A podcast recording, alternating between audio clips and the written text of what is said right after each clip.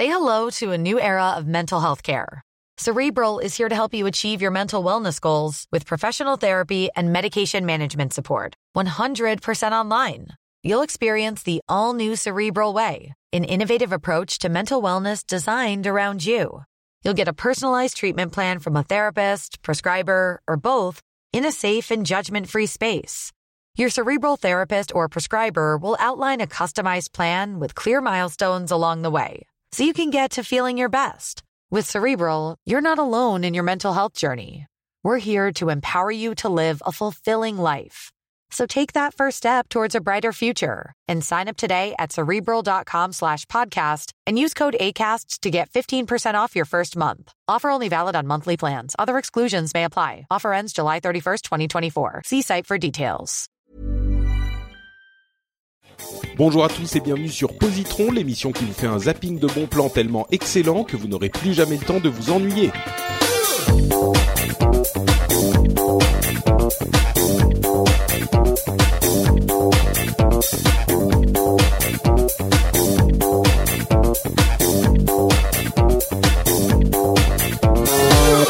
Tous et bienvenue sur Positron, l'émission qui vous donne trois bons plans en 20 minutes. On vous parle de ciné, de musique, de livres, de BD, de jeux vidéo, de plein de choses pour peupler votre week-end, pour animer votre vie si elle est un peu terne. On y remet de la couleur. Je suis Patrick Béja et je suis accompagné aujourd'hui d'une équipe de choc qui va, je n'en doute pas, euh, surpasser en tout point ceux qui les, qui les ont précédés. J'ai nommé Jean de Papa Quoi Tu Joues et euh, on peut dire ton nom complet, Jean Noël. Oui, oui, oui. bonjour. Et Guillaume Vendée de euh, Tech Café notamment, qui est aussi Guillaume euh, la personne qui, qui maintient depuis maintenant des années le document général de tous les positrons. Comment tu sais que c'est fou parce que salut Patrick, salut Jean. C'est fou parce que j'étais presque sur le point de te demander hier si on avait parlé d'une des recos positrons et j'ai eu la présence d'esprit avant de te contacter de regarder moi-même dans le document que je m'ajoute moi-même. bah en même temps, tu sais, le document qu'on tient est complet aussi, donc euh, t'aurais pu faire une recherche là-dedans. Mais euh, oui, tout à fait. C'est vrai. Euh, donc euh, voilà, pour ceux qui ne le savent pas, c'est bit.ly slash ou bit.ly.com slash allpositron avec euh, le s à la fin. On mettra le lien là dans les dans les notes de l'émission pour que vous puissiez retrouver tout ça. ils sont classés en fait, en plus super bien faits et tout. Donc un plaisir de te recevoir Guillaume et bien sûr comme toujours un plaisir de recevoir Jean dans dans toutes les émissions auxquelles il participe. C'est ta deuxième apparition dans Positron, Jean. Oui, oui, c'est c'est ça. Donc euh, je, je suis content vu qu'il fait froid dehors, il fait chaud chez toi. Je suis content d'être là. La chaleur, c'est dans les cœurs. C'est ce qu'il faut, ce qu'il faut se dire. Bon, bah écoutez, merci à tous les deux d'être là. J'espère que on va passer un très bon moment ensemble. Quatre épisodes, une session complète comme d'habitude, et on va l'ouvrir avec un comment dire, un, un, une série télévisée qui est un petit peu controversée. Euh, elle, elle, polarise beaucoup. Euh, j'aimerais savoir si vous deux déjà, vous avez déjà euh, regardé, si vous appréciez Buffy contre les vampires. Ah mais tous les week-ends, j'étais devant M6. C'est, je pouvais pas rater un épisode. Je les enregistrais quand je pouvais pas. Hein. Très bien. Donc tu es tu es un fan. Euh, Guillaume, toi, tu connais? Alors, je ne sais pas si je peux dire que je suis encore un fan parce que c'est dans mes souvenirs, mais moi aussi, je faisais partie de, des aficionados de la trilogie du samedi et, et, et j'aimais beaucoup. Ouais, d'accord. J'ai presque honte de le dire maintenant, mais j'aimais beaucoup. Très bien, très bien. Non, non, mais je vois qu'on est euh, entre gens de qualité. Euh, je pense qu'il y a beaucoup de gens qui ont des souvenirs émus de cette série pour un certain nombre de raisons.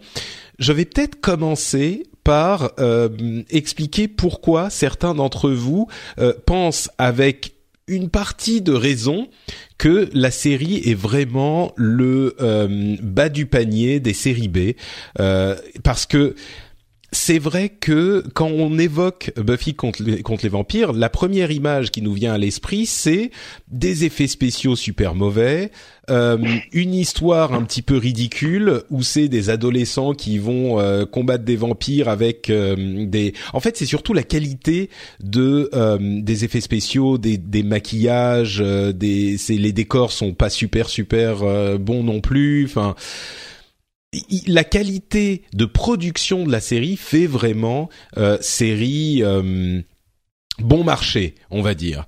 Et, donc, on peut tout à fait comprendre que, à, première vue, la série euh, ne, ne soit pas très ragoûtante. Et je vais avouer un truc, c'est que moi-même, euh, j'ai quand j'avais des amis qui m'en parlaient et qui me disaient c'est une super série, c'est hyper bien fait. Enfin, c'est c'est c'est vraiment une euh, une qualité d'écriture euh, excellente.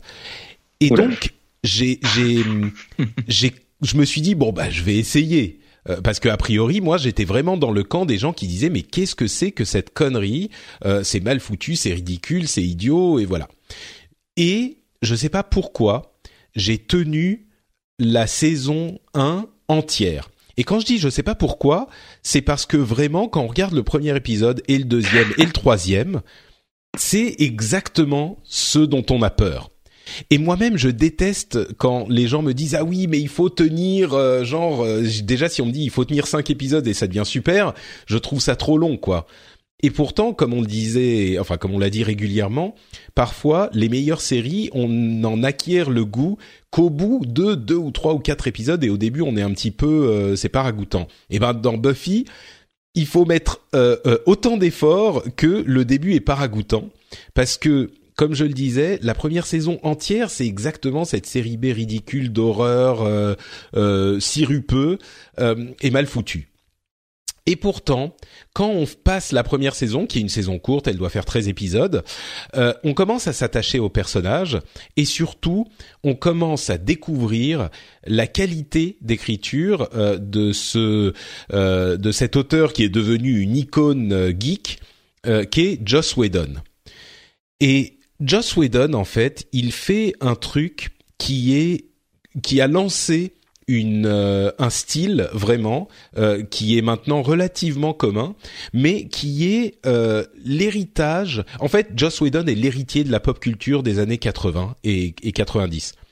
C'est quelqu'un qui écrit non pas les les poncifs de la pop culture, il écrit pas ses séries comme on les écrit avant, il joue autour des moments attendus des choses où on se dit ah bah oui non mais là euh, un tel euh, il va tomber amoureux de machin un tel il va mourir un tel euh, il va là le grand méchant c'est lui là ils vont se battre contre le grand méchant à tel endroit. Il joue avec toutes ces attentes avec tout ce qu'on ce qu'on sait tous qui va arriver parce qu'on a l'habitude de toutes les de toutes ces séries de toute cette de, de des BD des films de toutes ces années. Et il t'emmène à un endroit où tu ne pensais pas qu'il irait, avec énormément d'humour, d'émotion, de force, et une écriture là encore qui est euh, intelligente, qui est qui est drôle. Les dialogues sont drôles, les personnages sont attachants, et, et il le fait d'une manière qui était à l'époque. Alors Buffy, ça date de 97 quand même. Il y a eu sept saisons. Euh, il le fait d'une manière qui est euh, inattendu, on va dire, euh, et avec beaucoup de talent. Et je sais pas si je peux décrire beaucoup plus que ça de la série parce que à la limite le propos de la série importe peu. Oui, euh, Buffy c'est une, euh, je sais plus comment elle s'appelle en, français, une Slayer, enfin une tueuse de vampires et elle a des amis. Voilà, c'est la tueuse. Elle a des amis qui sont au lycée avec elle, et puis il y a des vampires, il y a des gentils et des méchants, il y a des, enfin, L'histoire en fait importe peu, c'est juste que euh, c'est dans la droite ligne de la culture pop, mais avec cette cette tournure, cette euh, ce zeste en plus qui fait que c'est euh, particulier et c'est différent de tout ce qu'on connaît, euh, de tout ce qu'on connaissait jusque-là en tout cas. Euh, et il a utilisé un petit peu cette, euh, ces, caractéristiques dans ce qu'il a développé dans Avengers, dans les films Marvel, euh, avec ce genre de d'humour un petit peu tordu mais mais bien trouvé. Donc voilà, c'est ma description de Buffy. Il y aurait plein de manières de le décrire, mais je sais pas si vous vous avez des choses à ajouter peut-être. Je suis assez d'accord sur le sur, le truc de l'humour. Il, il, il avait déjà à l'époque ce truc de euh, euh, la bande de potes qui va se euh, qui va se vanner sur certains trucs, qui va et, et, et, ça fuse dans, dans beaucoup de sens à la fois et ça fait toujours mouche et c'était vachement agréable. C'était vachement agréable ça, je trouvais moi. Ouais. Vas-y, vas-y. Au-delà, au-delà de la série télé, hein, d'ailleurs, ça a été, euh, comme tu le dis, hein, ça a été une icône à l'époque parce que, enfin, je me rappelle qu'il y avait énormément de produits dérivés qui sont arrivés après. Je me souviens même, moi, je faisais, je faisais beaucoup de jeux de rôle à l'époque. Il y avait même un jeu de rôle Buffy contre les vampires qui arrivait, un jeu de cartes à collectionner. Ça a été vraiment tout un univers, quoi. Et euh, c'est clair qu'aujourd'hui, alors je sais pas si aujourd'hui, moi, je sais pas quel sera reco au final, c'est pour tous et pour fans et auquel cas pour quel fan, mais j'ai peut-être du mal quand même à aller le conseiller par rapport à tout ce qu'on a dans l'éventail des choses qu'on peut regarder. Mais par contre, pour la, culture de ce que ça représentait à l'époque, c'est clair qu'il faut au moins le connaître et, avoir vu passer le truc, c'est clair. Ouais, c'est vrai que alors je le recommanderais pour euh, pour les fans. Hein, euh, c'est sûr que c'est compliqué de le recommander à tout le monde parce qu'effectivement c'est euh, particulier et, vraiment il faut y mettre de soi. Ça, ça, devient presque une exploration archéologique aujourd'hui de regarder Buffy parce que la qualité, euh, comme on disait, de production est quand même pas euh, est quand même pas au top. Donc euh, c'est un petit peu compliqué effectivement de se plonger dedans. Mais tu parlais d'icônes. c'est vrai que Buffy était l'un des premiers personnages féminins forts dans les, les séries télé, et c'était vraiment une intention de Joss Whedon. et il y a même eu le premier baiser homosexuel à la télé. Je gâcherai pas le, la surprise de vous dire entre qui. mais euh, bon, c'était des filles, donc c'était c'est comme toujours, hein, les filles, ça fait un petit peu les les les lesbiennes font un petit peu moins de vagues euh, que les euh, mm. que les gays. Généralement dans la société, mais il n'empêche, c'était le premier baiser homosexuel à la télé sur une grande une chaîne classique, donc donc c'était innovant de de différentes manières vraiment il y ah avait cette, moi je me euh, rappelle, c'était fou, c'était fou. Euh, ce, ce moment-là où ça arrive, euh, d'autant que le personnage en question était mon personnage favori, euh, et, et, et, je me suis dit, mais sans vraiment en être conscience, mais là il se passe quelque chose euh, à la télé, il se passe quelque chose. C'est pas comme d'habitude, il, y a un truc là. Il y a, voilà. Ouais, ok. Euh, bon, donc voilà, c'est Buffy, c'est très spécial, c'est euh, un, un, un truc euh, unique, enfin pas unique, mais c'est la naissance de mon amour pour Joss Whedon et le c'est vraiment la série qui m'a appris que parfois il faut euh, insister pour euh, apprécier quelque chose et que c'est c'est pas du premier coup qu'on va comprendre pourquoi c'est intéressant même si j'applique pas forcément le mantra autant que je devrais. Et et, et c'est vraiment une recommandation comme je le disais compliquée parce que c'est un truc, c'est plus une profession d'amour qu'une recommandation parce que je pense que les gens qui auraient pu l'apprécier l'ont déjà vu et si vous l'avez pas encore vu, peut-être que ça sera compliqué de vous mettre dedans. Donc euh, Bon, mais je le sais quand même ma recommandation parce que je peux pas faire une, euh, une un podcast où je recommande des trucs cool sans parler de Buffy. Donc euh, voilà, c'est Buffy contre les vampires. Il y a sept saisons et même les dernières sont bien foutues. Il y a des épisodes légendaires. Euh, l'épisode comédie musicale et moi pourtant qui suis pas un fan de comédie musicale qui est incroyable.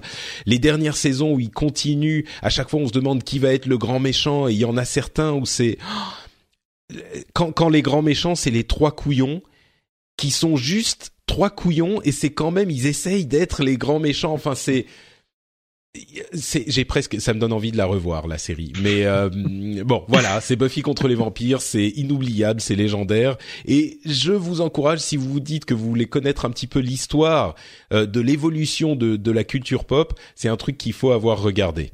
Donc euh, voilà. Il y a eu des spin-offs aussi non? Il y avait le personnage bah, il y a eu Angel. Ouais, il y a eu Angel euh, qui était très bien, la série aussi super bien. Angel qui va travailler chez les dans la société des démons. Enfin bon, c'est c'est ça le problème avec Buffy, c'est que quand tu racontes de quoi il s'agit, ça a l'air tellement con, mais tellement con. C'est pas vendeur. euh, tu dis Angel, c'est un vampire qui est quand même gentil et puis il veut il veut combattre les démons, mais après il se fait offrir un poste dans la société qui est gérée par les démons et tu dis oh là là, mais alors mais mais de quoi tu parles quoi? Et pourtant c'est euh, enfin c'est c'est d'une intelligence rare et c'est compliqué de, de de faire comprendre et de faire admettre qu'un truc qui a l'air aussi con est en fait tellement intelligent. Et, et je comprends que les gens ne, ne croient pas, mais euh, bref, Buffy contre les vampires, lancez-vous, vous ne le regretterez peut-être pas. Euh, bon allez, on avance. Euh, Jean, de quoi nous parles-tu aujourd'hui?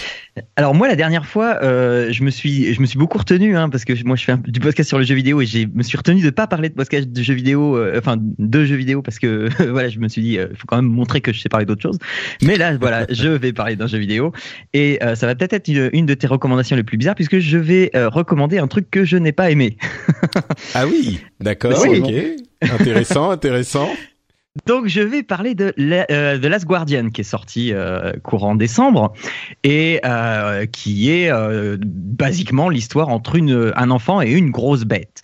Euh, donc c'est un jeu de Fumito Ueda qui est euh, qui est une arlésienne du jeu vidéo qui a été prévu à la base sur PS3 qui est la, suite spirituelle de Ico et de Shadow of Colossus. Mais euh, ça tous les possesseurs de PlayStation qu'elles soient 2, 3 ou 4 normalement le savent déjà puisque c'est une sorte de légende euh, dont tout le monde a entendu parler et donc c'est forcément un jeu qui cristallisait beaucoup de rêves beaucoup d'espoir parce que on, on est euh, au final assez peu à ne pas avoir euh, apprécié, je dis pas aimé, mais apprécié euh, soit Ico, soit Shadow. Et c'est sûr que c'est un travail, un travail particulier dans le jeu vidéo. Ouais, voilà, c'est ça. Une qualité artistique qu'il est difficile de nier, même si c'est pas forcément des jeux qu'on va qu'on va aimer pour les qualités de, de vidéoludique, on va dire, enfin de gameplay. Voilà. Ouais. Et donc là, pour The, euh, Last Guardian, en fait, euh, eh bien, euh, Ueda nous donne à, peu près une recette basique similaire, c'est-à-dire un jeu qui se base sur la relation entre deux personnages. Donc là, les deux personnages, c'est un petit garçon d'une dizaine d'années et Tricot, une grosse bête, chat, chien, griffon qu'on dit mangeuse d'hommes. Et euh, donc les deux personnages se réveillent euh, dans une sombre grotte et on ne sait absolument pas euh, ce qu'ils font là et le petit garçon ne sait pas non plus ce qu'il fait là. Donc on incarne le petit garçon et on va vite constater bah, que la bête elle est pas hyper en forme et on va commencer le jeu par s'occuper de cette bête, cette créature pour la remettre sur pied. Elle a quelques pieux plantés ici et là et on voit qu'elle a du mal à se, à se lever. Donc tricot méfiant, ne se laisse pas approcher, il va falloir essayer de l'amadouer un peu. Donc pour l'amadouer, c'est pas compliqué, on lui donne à bouffer. Et euh, après, on va pouvoir la soigner, lui retirer les pieux, etc. Et les deux protagonistes vont devenir compagnons de voyage pendant tout le jeu. Donc pour essayer de se sortir de là, euh, parce que ben voilà, ils, ont beau pas savoir où ils se trouvent, eh bien il va falloir sortir de cette grotte et de tout ce château, euh, puisque c'est une sorte de, château situé quelque part dans le monde tout au long du périple, en fait, euh, ils vont céder. Euh, chacun va euh, apporter des choses à l'autre. Donc, au départ, le petit garçon va essayer de faire comme il peut, et puis, au bout d'un moment, la bête va se mettre à un endroit et pour faire comprendre au petit garçon que ce serait bien qu'il lui monte dessus pour pouvoir accéder à la plateforme en haut. Euh, donc, et, Tricot est géré par une IA, une IA qui euh, qui divise en fait les joueurs parce que euh, c'est là que le jeu euh, commence à, à, diviser les joueurs. En fait, c'est euh, aucune personne, comme tu l'as dit, Patrick, hein, aucune personne ne renie l'aspect artistique du jeu. C'est c'est très beau. C'est pas à tomber par terre non plus, hein, mais voilà, c'est il y a, y a la vraie patte de Fumito Ueda je lui reproche quand même de pas se renouveler des masses parce qu'au niveau texture, on, est dans un Nico et au niveau architecture, on est dans Shadow. Et enfin pour moi, c'est pas très très renouvelé. Euh, si on aime bien ne pas être en, terre inconnue, euh, c'est limite on se glisse dans ses chaussons. Et euh, donc ça c'est très bien le, la relation euh, fonctionne. Voilà, c'est l'IA en fait, moi qui m'a sorti parce que le capital sympathie. Ouais, vas-y. Non, parce qu'en fait, euh, la grande, euh, la grande qualité, ou en tout cas ce dont on parle quand on parle de The Last Guardian, c'est justement euh, le personnage du, du de, de, la bestiole qui se comporte. C'est ça la grande force, c'est qu'il ben se comporte comme un animal de compagnie, quoi. C'est ça. Alors moi, j'ai essayé de l'analyser un petit peu et déjà, la première chose qui me chiffonne un petit peu, c'est le capital sympathie de Tricot, qui euh, en fait repose sur des, des, gros câbles. Hein, c'est pas des ficelles, c'est des gros câbles. Euh, le premier truc, c'est les grands yeux noirs du chapeauté. Euh, c'est voilà, Tricot, son premier capital sympathie, c'est ça. Quand il nous regarde avec ses grands yeux noirs, euh, on, est en fait oh, oh, il est mignon, machin. Et on peut passer vraiment, hein, on peut passer un temps infini à le caresser, lui faire des papouilles. Et il euh, n'y a pas de problème. Hein, si, si, si, on est addict de ça, il y a pas de problème. On peut passer vraiment beaucoup de temps à ça. D'autant toi plus qui as un cœur de pierre, ça t'a laissé froid. bah non, mais voilà, parce que moi je sentais les ficelles et, et qu'on voulait me pousser à aimer euh, cette bête en fait. Ah bah c'est sûr, oui, c'est tout le principe du bah, truc, c'est la relation entre les deux, donc. Euh... Voilà, et, et, j'ai trouvé que ça se faisait pas hyper naturellement. Et quand euh, le, le, fait de le caresser, c'est pas juste une, une blague, hein, parce que à chaque fois qu'il va y avoir un combat, eh bien il va falloir calmer Tricot et donc il va falloir lui monter dessus et le caresser, le gratouiller le cou, etc. pour qu'il arrive à se calmer et puis qu'on puisse continuer à, à, à avancer. ce, voilà, donc déjà il y a ça. Euh, petite parenthèse, pareil, les combats, je les trouve pas hyper passionnants. Il suffit de la bestiole les trois quarts du temps et c'est lui qui va euh, qui va se s'occuper de tout. Niveau immersion, moi j'étais pas voilà. Et donc l'IA, l'IA, euh, donc comme tu me l'as dit, euh, enfin comme tu l'as dit, c'est censé être un, un, animal, un, vrai animal qui forcément ne réagit pas au doigt et à l'œil parce qu'à un moment de l'aventure, euh, on va pouvoir donner des ordres parce que la relation commence à se tisser entre les deux personnages et, et le petit garçon va pouvoir donner des ordres à Tricot. Et donc, ça, ça, Tricot ne réagit pas au doigt à l'œil. Globalement, il réagit, il, réagit bien, il comprend ce qu'on veut. Seulement, ben voilà, euh, il y a certains joueurs qui n'ont pas bien compris le principe de comment se faire comprendre par la bête. Et euh, la bête, elle va pas apprendre ta façon de parler. C'est à toi de, te mettre à son niveau pour euh, dire, regarde là-bas, eh bien saute là-bas. Et, et donc, enfin moi, de ce que j'ai pu constater, il y a un ordre à respecter. Mais du coup, euh, enfin, tu, tu as l'air de critiquer euh, énormément le jeu. J'imagine que tu vas y arriver, mais, euh, oui, oui, oui, non, pourquoi, pourquoi est-ce que tu le recommandes en fait? Parce que, enfin, tu vois, moi, tous ces trucs-là m'ont sorti euh, complètement du jeu. Et euh, alors je, je, je, je, parle pas de la caméra qui est souvent aux fraises.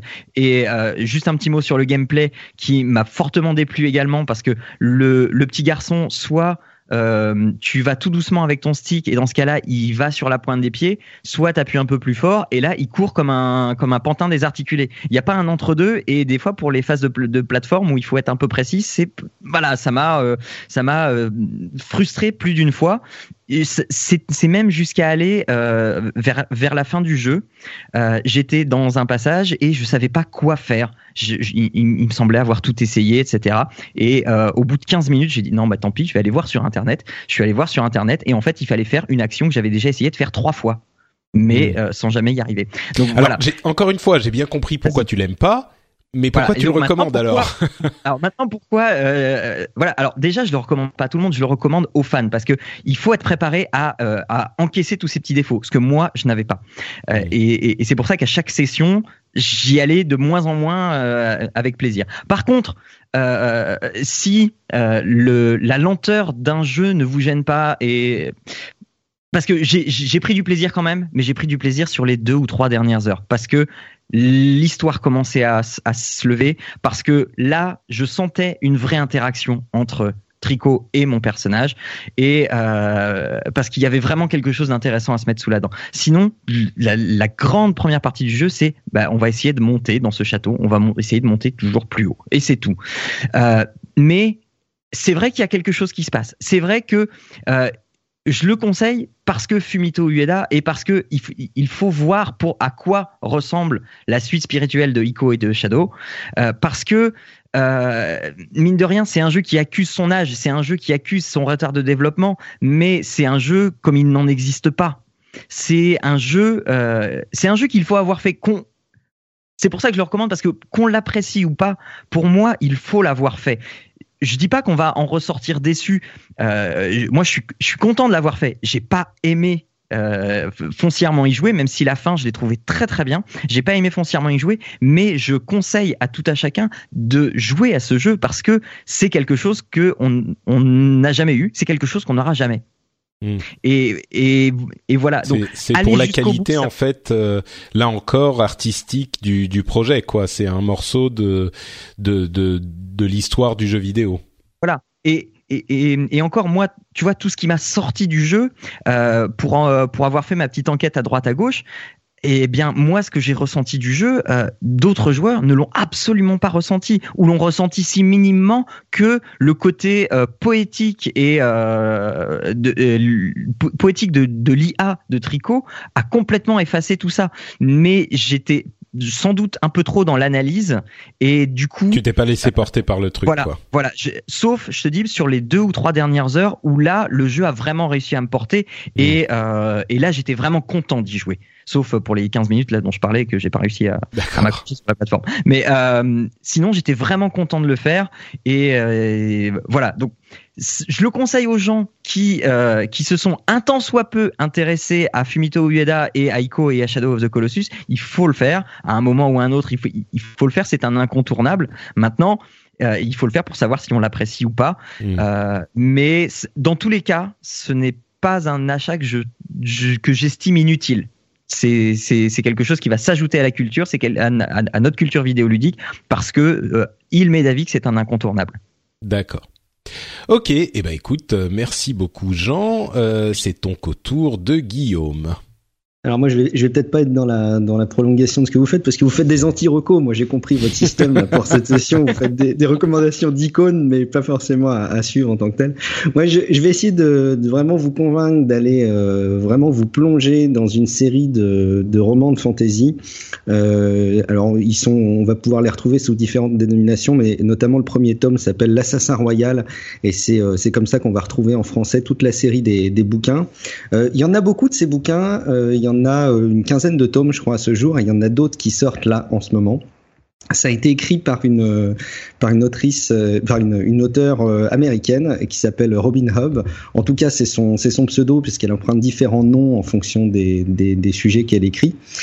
Et c'est euh, une série de romans de fantasy qui m'ont beaucoup, beaucoup marqué sur la fin de mon adolescence, à une période où, je faisais, euh, euh, comme je disais tout à l'heure, pas mal de jeux de rôle et ça m'a vraiment bercé dans la, dans la fantasy parce que c'était quelque chose de très différent de ce qu'on avait l'habitude de voir. Évidemment, on a tous, quand on parle d'Heroic Fantasy et de tous ces univers-là, des choses comme Le Seigneur des Anneaux en tête, qui sont très, très oniriques, avec plein de races différentes, etc. et là, dans la série de, de la Royal, on a quelque chose d'au contraire très humain. Euh, où il y a quand même des côtés un peu fantastiques, pas aussi poussés que dans des, dans des choses comme Game of Thrones par exemple, mais il y a des éléments de magie, il y a des éléments euh, surnaturels, mais qui sont pas omniprésents. Et c'est tout un récit où on va suivre donc le personnage principal qui est un bâtard, qui est le, bâtard du prince héritier du, royaume, euh, qui a été caché euh, pendant les premières années de sa vie, et puis euh, à l'âge de 6 ans, il est ramené à la cour, et du coup, le, prince servant, son père, est obligé d'abdiquer et de se retirer parce que c'est carrément la honte d'avoir un bâtard dans cette dans cette famille royale. et du coup, par contre, Fitz, le, personnage principal, le bâtard, est gardé au royaume à Castelcer, la, capitale du royaume des Siduchés, dans lequel lieu l'intrigue. Oh là là, ça y est, tu m'as déjà perdu quoi. Oh mince. bon, non, parce que vas-y, fini. Mais je vais. Moi, en fait, j'ai un problème avec ces, ces trucs-là. Mais tu vas me dire si c'est si ça correspond à mes peurs ou pas. Mais vas-y, continue. je, je, crois que je vais même anticiper ce que tu crains parce que je, je crois savoir que ce que tu n'aimes pas, c'est les trucs interminables avec des descriptions à rallonge, avec euh, les fils de machin, de trucs, avec les descriptions de paysages et d'environnement euh, qui sont complètement surchargés. Non, pas forcément. Moi, ce que j'aime pas, en fait, c'est la complexité pour la complexité. Tu hmm. vois les trucs où il y a des noms euh, à rallonge effectivement, mais pour faire genre on est on est créatif et on est inventif. Alors que moi je trouve que la la complexité pour la complexité c'est pas nécessaire. Tu peux faire des trucs simples mais intéressants. Alors, je, euh, je, le vends très mal et je le présente très mal parce qu'au contraire, tous les personnages, il y a une tradition dans ce monde-là où euh, le, le, nom doit refléter la personnalité et les, les, noms sont en général très courts. Il y a d'ailleurs pas de prénom nom. Euh, il y a mm. effectivement des familles, mais très souvent les personnages sont présentés qu'avec leur prénom qui les qui les présente en tant que en tant que personne. Mm. Et même l'histoire de manière générale est simple. Il euh, n'y a pas des, des, des, intrigues entrecoupées les unes dans les autres, euh, mais par contre c'est très facile à suivre et c'est très, c'est vraiment passionnant, je trouve, parce que c'est raconté à la première personne. Et donc mmh. c'est le héros qui raconte son histoire comme si c'était une autobiographie, et on vit le truc avec lui. Alors évidemment, je vais pas raconter euh, toute la suite, l'intrigue. Si, si jamais je vous ai donné envie, vous, vous la découvrirez par vous-même. Le titre vous, vous donnera un, un indicateur de, de, ce qui va se passer, de ce qui va, de ce qui va arriver sur sur ce personnage. Euh, mais voilà, pour moi, c'est une suite de, de fantasy qui m'a vraiment passionné, qui est différente des autres suites de fantasy qu'on peut connaître et qui sont plus euh, marketées ou qu'on peut retrouver dans des films. Euh, je vous invite vraiment à jeter un coup d'œil pour essayer de voir si c'est pas quelque chose qui pourrait vous convaincre que la fantasy euh, pourrait être faite pour vous. Est-ce que c'est bien pour débuter la fantasy justement? Ouais, moi j'irais le recommander pour le coup à tous, euh, y compris pour euh, pour débuter la fantasy. Je me rappelle que je l'ai recommandé euh, à mon boulot il y a de ça quelques années à une collègue d'un certain âge qui s'est plongé dedans et qui s'est fait avoir et qui a découvert la fantasy comme ça et qui, bah, comme moi, quoi, a terminé un tome et lui fallait absolument le, le, le suivant. D'accord. Tu nous rappelles le nom du alors c'est l'assassin royal. On, on, trouve ça sous, enfin c'est en tout cas le nom du premier tome. Alors après il y a les cycles de l'assassin royal, il y a tout ce qui s'ensuit derrière. Euh, et c'est écrit par Robin Hubb, euh, une dame. Enfin en tout cas c'est le pseudonyme sous lequel elle a écrit ça. Et puis il faut savoir aussi d'ailleurs qu'il y a un cycle qui se passe, euh, qui est différent, qui prend d'autres personnages, qui se place dans le même univers. Ça s'appelle les Aventuriers de la mer, mais à la limite, j'oserais dire que c'est quelque chose de très secondaire. Commencer par l'assassin royal. En plus, ça se lit vite, je trouve. Et, c'est justement pas complexe pour être complexe, je trouve. D'accord, ok. Euh, Peut-être pour donner des, des références, euh, si les gens qui ont aimé euh, Game of Thrones, c'est un petit peu euh, tu, tu en parlais tout à l'heure, mais c'est un petit peu le même. Euh, ouais, j'ai, je, je fais des vrais parallèles. Oui, c'est aussi accessible, c'est peut-être même plus accessible parce que justement dans Game of Thrones, il y a les différentes familles qui s'entrecoupent et il y a mmh. euh, toutes ces intrigues qui sont en parallèle. Là, il y en a qu'une. Enfin, je, je, je, schématise beaucoup parce qu'il y a évidemment plein de choses qui se passent, mais il n'y a qu'une seule chose qu'on suit, c'est le personnage qui raconte sa vie. Et donc, du coup, en termes d'univers, c'est assez comparable, mais en termes de scénario, c'est un petit peu plus simple, j'aime dire. D'accord. Ok, très bien. Eh ben, écoute, euh, merci beaucoup Guillaume. Ça s'appelle donc l'assassin royal. Moi, je vous ai parlé de Buffy contre les vampires, et Jean a essayé de vous expliquer pourquoi vous ne devez pas jouer à The Last Guardian, ou plutôt si, vous devez jouer mais pas aimer. C'est compliqué cet épisode, dites-moi. bon, bah écoutez, en tout cas, j'espère que ça vous aura donné un petit peu d'inspiration. Euh, avant de se quitter, euh, comme toujours, je vais proposer à nos deux co-animateurs de nous dire où on peut les retrouver. Euh, J'ai oublié de dire par qui on commençait. Par, euh, tiens, Guillaume. Alors, vous cherchez Guillaume Vendée, vous me retrouverez facilement sur les réseaux sociaux. Et puis j'ai lancé un, ce qu'on appelle un, un streetcast, euh, qui est en gros un, mini podcast avec des épisodes de 5-10 minutes, euh, assez intimistes, qui s'appelle La Voix de Guillaume. Donc si vous voulez m'écouter régulièrement, c'est peut-être là que vous devez vous retourner si vous voulez écouter Guillaume, si vous voulez avoir Guillaume dans les oreilles, euh, qui vous raconte euh, des, qui vous susurre des mots doux, euh, vous pouvez aller écouter la voix de Guillaume. Plein de promesses. Jean, de quoi parles-tu? De quoi parles-tu? Oui, Où peut-on te bah, retrouver? Je, vais, te parler de, mon site internet qui s'appelle papapodcast.fr sur lequel je fais du podcast et donc euh, papa à quoi tu joues et papa à quoi on joue. Donc euh, papa à quoi tu joues pour euh, pour pour ceux qui n'ont pas forcément le temps de, pratiquer intensément le jeu vidéo et qui aimeraient bien soit s'y remettre soit garder un pied dedans. On fait ça avec Arnaud et David et papa à quoi on joue toujours avec les mêmes co-animateurs et avec un invité peut-être à chaque émission. Là on a lancé le principe. Où là on essaye de vous recommander des jeux à, faire avec les enfants. Magnifique, merci beaucoup Jean et merci Guillaume. Pour ma part, c'est Note Patrick sur Twitter et sur Facebook et vous retrouvez cette émission et beaucoup d'autres sur frenchspin.fr, le site qui héberge toutes mes productions. Je vous remercie infiniment de nous avoir suivis et on vous retrouve évidemment dans 15 jours avec une nouvelle série de trois recommandations qui, j'espère, ce coup-ci seront de vraies recommandations qu'on peut vous dire d'aller voir euh, sans hésitation. On vous fait des bises. Ciao. Ciao.